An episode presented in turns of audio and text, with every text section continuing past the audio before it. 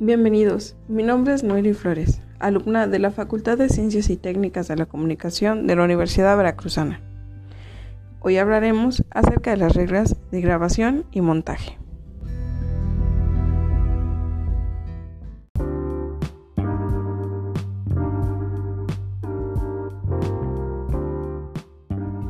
Regla de los tercios. Una de las reglas más básicas de la composición es la regla de los tercios.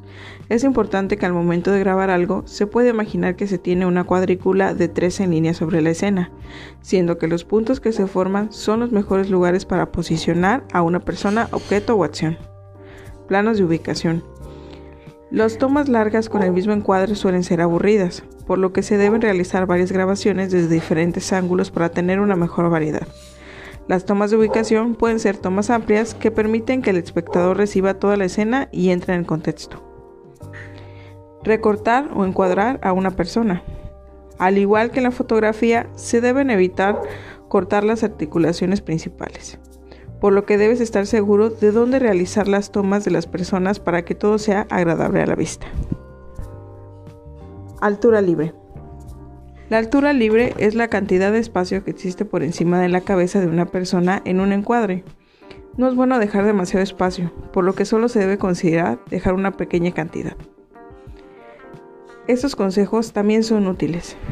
Antes de salir a grabar, es importante que siempre verifiques los siguientes puntos. Que la batería esté cargada y considera llevar baterías extras.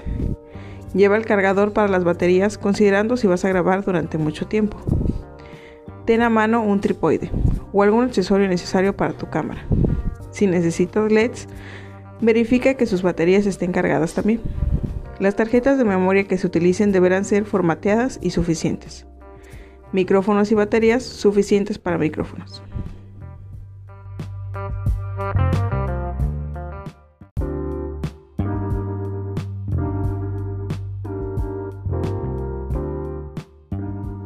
Reglas de montaje. Número 1. No hacer saltos.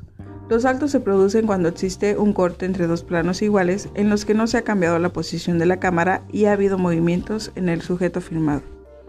Supongamos que estamos editando una entrevista y hacemos un corte sobre un plano del entrevistado y posteriormente colocamos un fragmento de esa misma toma, pero más avanzada en el tiempo. Lo que obtendremos como resultado es un salto en el punto de corte que despistará a los espectadores. Número 2. Cortar en movimiento.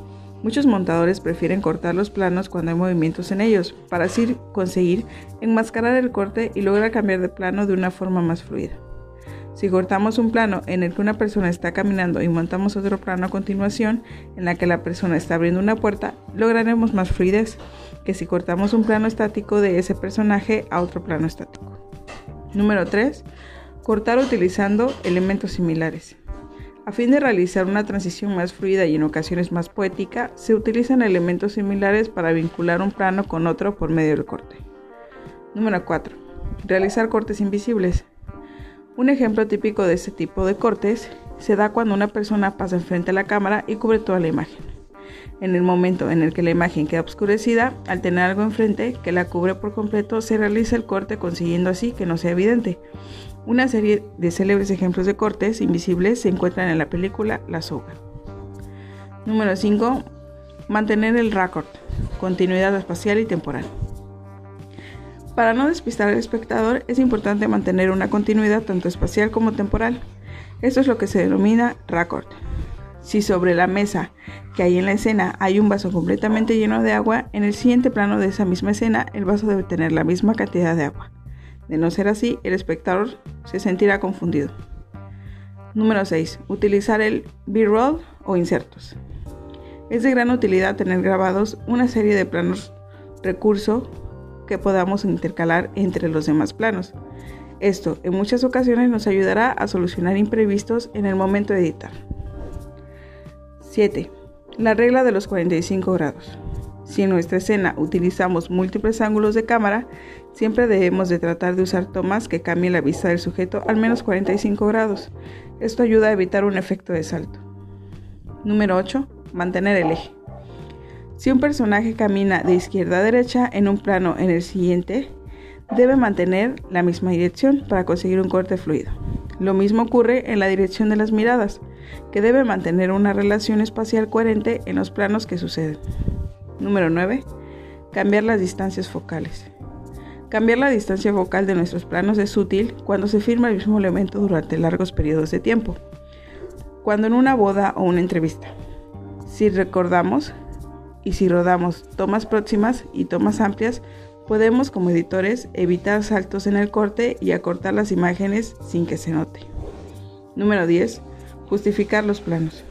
Debemos estar seguros de que cada corte que realizamos está justificado por una razón, ya sea por cuestiones narrativas o estilísticas, debemos de utilizar cada plano con un fin que potencie nuestra obra.